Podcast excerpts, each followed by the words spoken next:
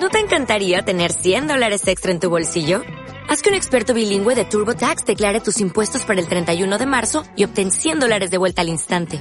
Porque no importa cuáles hayan sido tus logros del año pasado, TurboTax hace que cuenten. Obtén 100 dólares de vuelta y tus impuestos con 100% de precisión. Solo con Intuit TurboTax. Debes declarar para el 31 de marzo. Crédito solo aplicable al costo de la presentación federal con TurboTax Full Service. Oferta sujeta a cambios o cancelación en cualquier momento. ¿Quieres especular en la bolsa de la mano de un profesional? Operativadax.com. Recibe al momento en tu móvil las compras y ventas que realiza Alberto Iturralde sobre el índice DAX. Nunca ha sido tan sencillo ganar en bolsa. Operativadax.com.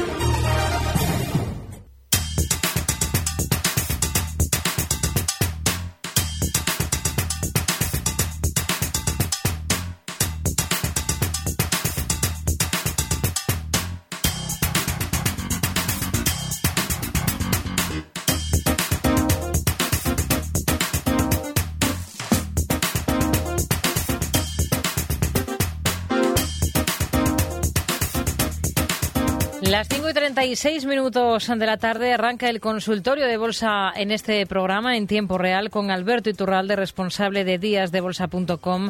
Hola Alberto, ¿qué tal? Muy buenas tardes. Muy buenas tardes, fenomenal. Hemos visto una jornada de retrocesos generalizados en el viejo continente y también de caídas en Estados Unidos, aunque son moderadas en el caso del Dow Jones o el S&P 500, algo más acusadas en el Nasdaq 100 que han llegado a superar de forma holgada el 1%.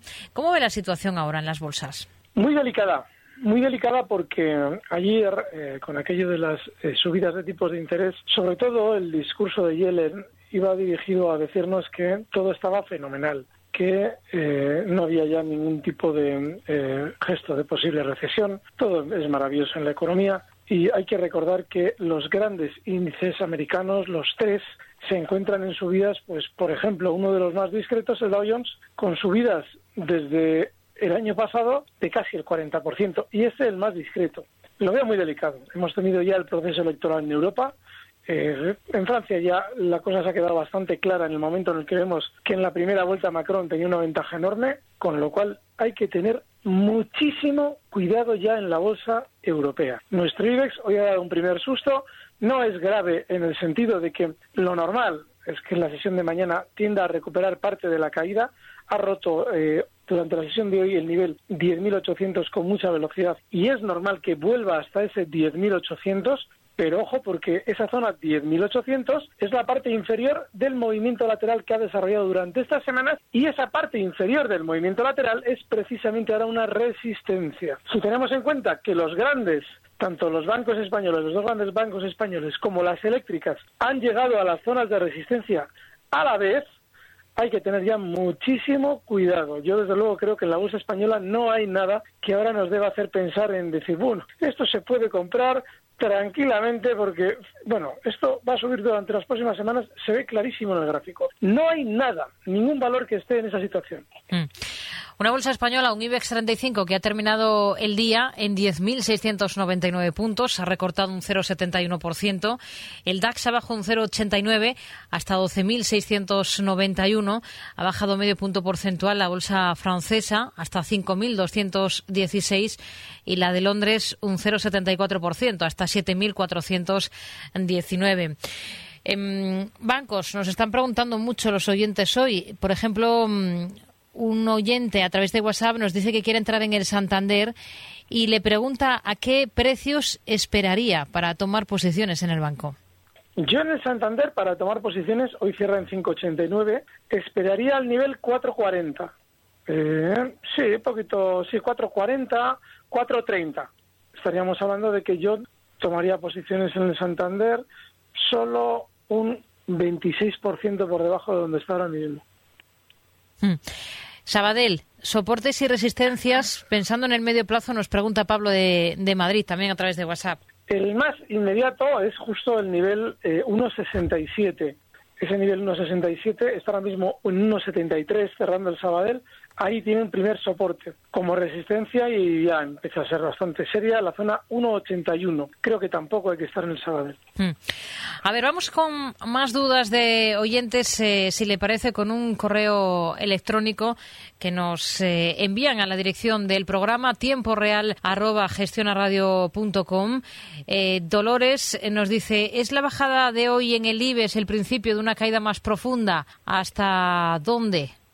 No lo sé. No tengo la menor idea. Necesitamos que eh, haya más, eh, sobre todo, bueno, a mí desde luego me hace pensar que vamos a seguir cayendo el hecho de que yo no encuentro todavía una noticia que me haga a mí justificar que hemos caído. Si recordáis hace, pues eh, concretamente la sesión del 18 de mayo. El 18 de mayo la bolsa cae y bueno, con no sé qué tres o dos o tres noticias absurdas, que si le habían pillado al presidente de Brasil corrompiéndose, que si Donald Trump había hecho tal, bueno, eso justificaba las caídas. Y yo explicaba que como era ridículo, absolutamente ridículo, lo normal es que ahora rebotásemos y en cinco o seis días mm, nadie se acordara ya de esas absurdas justificaciones.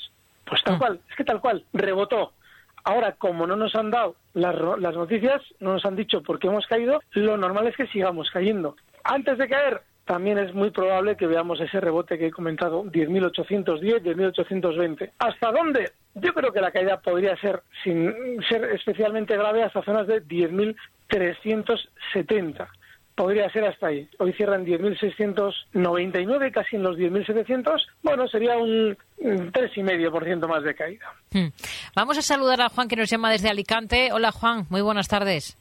Hola, muy buenas tardes. Eh, vamos a ver, pregunta para Alberto sobre, vamos a ver, yo estoy aprendiendo sobre futuros de índices.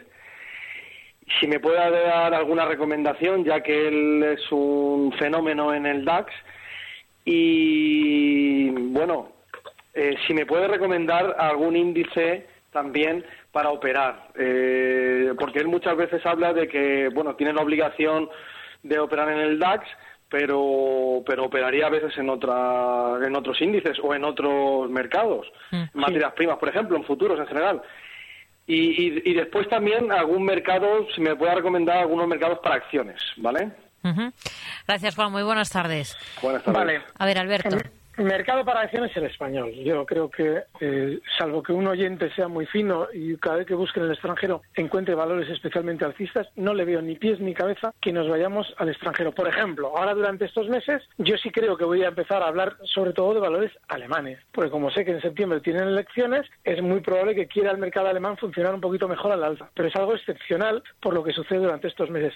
El índice, sí, tiene toda la razón. En muchas ocasiones, en muchas ocasiones me gustaría tener otros índices en los que especular y no solo en el DAX. Pero, pero, pero, de manera genérica el DAX sí, porque tiene una volatilidad bastante reducida y el Dow Jones si lo que queremos es especular en un índice americano. De manera genérica, con lo cual lo que en realidad quiero decir es que a veces, puntualmente, sí que digo, bueno, ¿qué hago yo aquí en el DAX? Si, por ejemplo, el IBEX me está dando una clarísima, eh, un clarísimo gesto de que va a caer y va a caer fuerte.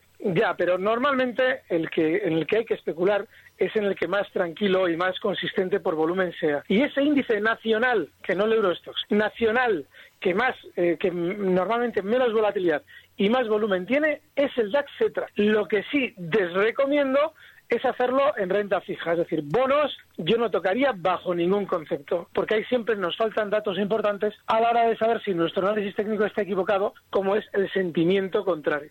Hmm. Con lo cual yo bonos no tocaría nunca. El boom y todo esto nada. A ver, OHL, Miguel Ángel, que nos escribe al correo del programa, dice, me gustaría que Alberto Iturralde comente el objetivo para OHL de este rebote que empezó en 2.30. ¿Cree que los 3.46 que ha tocado hoy, en los 3.46 que ha tocado hoy, se acabó o puede subir más? Mm, bueno, yo creo que va a subir más creo. Es importante con lo del creo, porque igual mañana, que me ha pasado, que me preguntan por OHL, no, dígame qué va a hacer. Digo, bueno, pues, pues puede subir hasta aquí. Y al de una semana me dicen, oiga, estoy enganchado porque usted dijo que iba a subir hasta dónde. No, mire, yo OHL no lo tocaría bajo ningún concepto, pero sí creo que ese rebote que está haciendo podría llegar hasta zonas de 3.53, 3.55 por ahora hay que recordar un poquito de dónde viene, porque tiene una caída muy vertical y tiene una caída muy vertical con noticias negativas de corrupción. Así es que es probable que haya generado tal sentimiento negativo que quizás el rebote sea más de lo que esperamos. Quizás. Hmm. Yo no estaría. Saludamos, Vamos a saludar a Miguel Ángel de Vitoria. Muy buenas tardes. Sí, hola, buenas tardes. Díganos. Sí, era una pregunta para Alberto. Hmm. Eh, yo estoy posicionado en Resol y entonces lo que sí es cierto es que eh, entre ayer y hoy ha tenido una caída bastante importante. Yo estoy posicionado a 14.40. Entonces, eh, viendo la situación tal y como está, eh, ¿qué me recomienda? ¿Continuar un poco a ver si recupera o salirme ya? Era simplemente eso. Muchas gracias. A usted muy buenas tardes. A ver, Repsol. Vale. Vale, mira, mí Repsol hasta estos días atrás que me preguntaban por ella, yo decía, bueno, que no reaccione a la baja cuando el petróleo cae es muy bueno. Sin embargo, eh, dos sesiones después de decir eso, tengo que plantear una situación diferente. Que caiga con tal velocidad en dos sesiones, más que el resto del mercado, es muy malo. ¿Qué es lo que pasa con la caída que ha hecho hoy? Que justo ha frenado en una zona 1380 que es muy importante como soporte y que tiene toda la pinta de aguantar puntualmente por lo menos mañana. Tiene pinta de aguantar esa zona. Tiene por debajo de esos 13.80 la zona 13.65, que también es importante y que alguien dirá, bueno, pues está muy cerca. Ya, el problema de Repsol es que en toda esta zona en la que cotiza ahora, tiene zonas importantísimas desde el año 2007. Es, muy, es un precio muy complicado Repsol para especular dónde está. Y dicho esto, yo creo que el stop inexcusable, pues igual los 13.65 como último stop. Pero si durante estas sesiones, que tiene toda la pinta de no romper a la baja o cerrar por debajo del 13.65, viéramos un rebote, porque la velocidad de la caída de ayer y hoy ha sido muy rápida, por esa sobreventa, un rebote por esa sobreventa, hasta niveles de 14.30, yo saldría seguro. Seguro porque la velocidad del inicio de la caída es muy alta y a mí eso desde luego me hace desconfiar mucho con que Repsol vuelva de nuevo a las glorias de los 14.50 y cosas así. A ver, agenda para mañana viernes y enseguida retomamos el consultorio de bolsa de esta tarde en tiempo real en Gestión a Radio con Alberto Iturralde, responsable de díasdebolsa.com.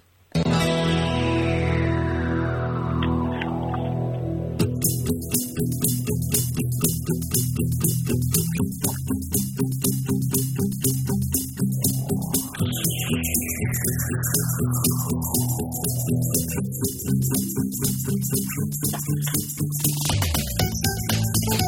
Termina la semana con la mirada puesta en los datos macro. En España, el INE va a publicar la encuesta de coste laboral del primer trimestre y los índices de precio de servicios del mismo periodo. A escala europea saldrán a la luz el IPC de mayo y el índice de costes laborales del primer trimestre de la eurozona. En Italia se conocerá la balanza comercial de abril y en Alemania los precios mayoristas de mayo. Mientras en Estados Unidos, la Universidad de Michigan va a publicar su índice de confianza del consumidor de junio y las casas iniciadas de mayo. También se publicarán las expectativas de inflación empresarial de la Fed de Atlanta de junio. A tener en cuenta además la cuádruple hora bruja de vencimientos de opciones y futuros trimestrales en una sesión en la que Telefónica va a distribuir entre sus accionistas un dividendo de 0,20 euros por acción.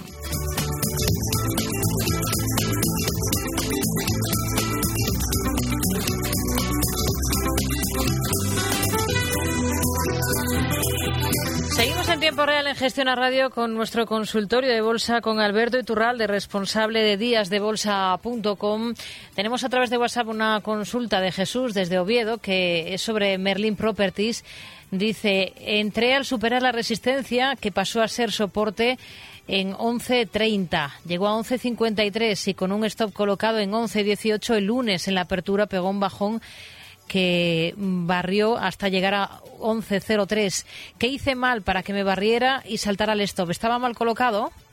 Sí, porque él habla de una resistencia en... Claro, la resistencia del valor, la más importante, son los 12 euros. ¿Por qué? Porque entre los 12 euros y por debajo los 11 euros realiza un techo en el año 2015 del que ha hablado en innumerables ocasiones. Él se ha metido en, el, en un territorio comanche a especular. Se ha metido entre los 11 y los 12. Yo creo que ese es el problema. Es decir, en esa zona tienes muchísimas, eh, muchísimo trabajo del cuidador de, de Merlín. Cuando hablamos de resistencias y de soportes, tiene su lógica. El por qué hay que mantenerse al margen de un valor o por qué uno se la puede jugar. Y el que se la ha jugado aquí, a él ha sido precisamente el cuidador de Merlín. El, el stop que él ha colocado es perfecto, 11.30.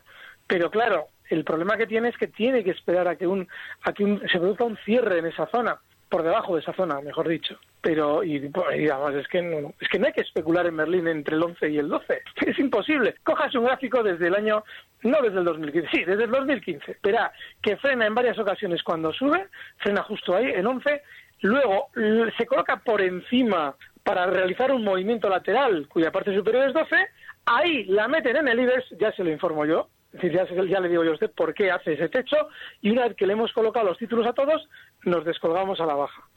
Usted no puede estar peleando con este señor, digo, el señor, hablo del núcleo duro de Merlín, no puede usted estar, peleando con el núcleo duro de Merlín en esa zona, porque hay muchísima gente enganchada y no sabemos cuándo entra y sale esa gente enganchada, solo lo sabe el cuidador de Merlín, que dice, bueno, yo ya sé dónde estáis todos, porque allí donde yo no tengo acciones, es decir, donde las he vendido yo, es donde las habéis comprado vosotros. Con lo cual yo sí sé dónde podéis entrar y salir vosotros para, de alguna manera, recuperar vuestro dinero. Y vosotros no lo sabéis conmigo. Con lo cual usted está en desventaja. No debe meterse a pelear en esa zona. Pero dicho eso, el soporte en 11.30 está muy bien. Es que está muy bien visto. El problema lo tiene en que ahí no debe especular con Merlín. Mm.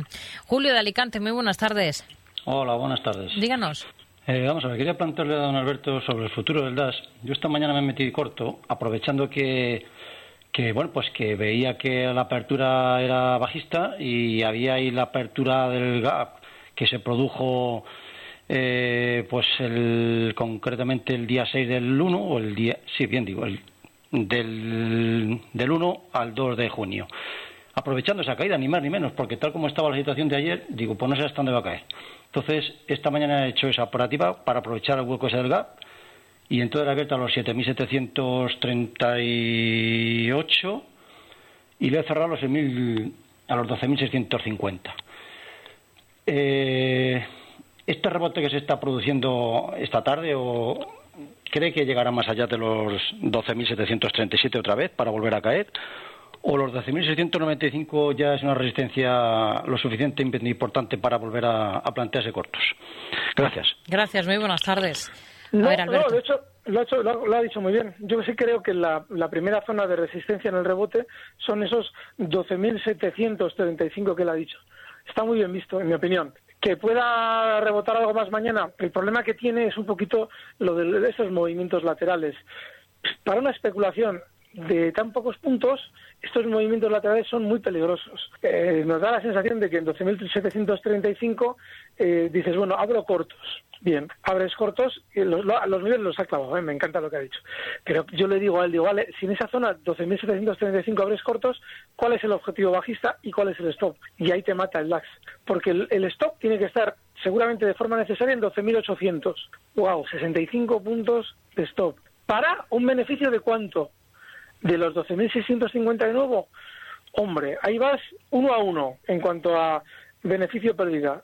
Y desde luego que no hay muchas probabilidades de que en un movimiento lateral tú tengas claro hacia dónde está la fuerza predominante del precio. Es decir, si va a caer o va a subir. Con lo cual eso, en una, en una estrategia de uno a uno, eh, gano lo mismo que pierdo, mm, yo no sé, no lo sé. Es decir, que él lo ha visto muy bien los niveles, pero yo creo que, le, que está creo eh, que está incurriendo en un error que incurrimos todos los especuladores dentro de los movimientos laterales, que es ir estrechando cada vez más los niveles para poder participar del índice, como está lateral, pero quiero estar dentro, cada vez estrecho más los niveles y cada vez no me, doy, no me doy cuenta de que cada vez me voy metiendo más en la ratonera que supone especular para poquitos tramos. Pero bueno, los niveles los ha visto fenomenal. Hmm. A ver, Salva, que nos escribe a través de WhatsApp, que dice, me gustaría que comentara el señor Iturralde sobre Telefónica, estoy a 10.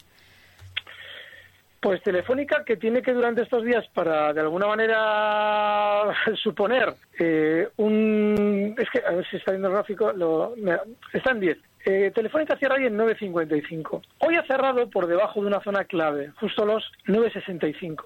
Lo más normal, y es lo que quería decir, que tiene que recuperar zonas de 9.65 durante estas horas, y yo no estaría ya. Porque él cuando dice está en 10, lo que está diciendo es que él se ha comido dentro de Telefónica la ruptura a la baja del nivel 9.95, que era el soporte importante. Ya no había que estar mm. y él sigue dentro. El siguiente soporte hoy se ha roto, 9.65. Es muy probable que quiera hacer una especie de pullback a la alza desde 9.55 hasta 9.65. Yo ahí ya saldría. Mm. Pues nos quedamos con este último consejo. Alberto Iturralde, responsable de díasdebolsa.com. Gracias, como siempre. Muy buenas tardes. Gracias, un fuerte abrazo. Recibe al momento las operaciones de Alberto Iturralde vía SMS en tu móvil. Operativa DAX.com. ¿No te encantaría tener 100 dólares extra en tu bolsillo? Haz que un experto bilingüe de TurboTax declare tus impuestos para el 31 de marzo y obtén 100 dólares de vuelta al instante. Porque no importa cuáles hayan sido tus logros del año pasado, TurboTax hace que cuenten. Obtén 100 dólares de vuelta y tus impuestos con 100% de precisión. Solo con Intuit TurboTax. Debes declarar para el 31 de marzo. Crédito solo aplicable al costo de la presentación federal con TurboTax Full Service. Oferta sujeta a cambios o cancelación en cualquier momento.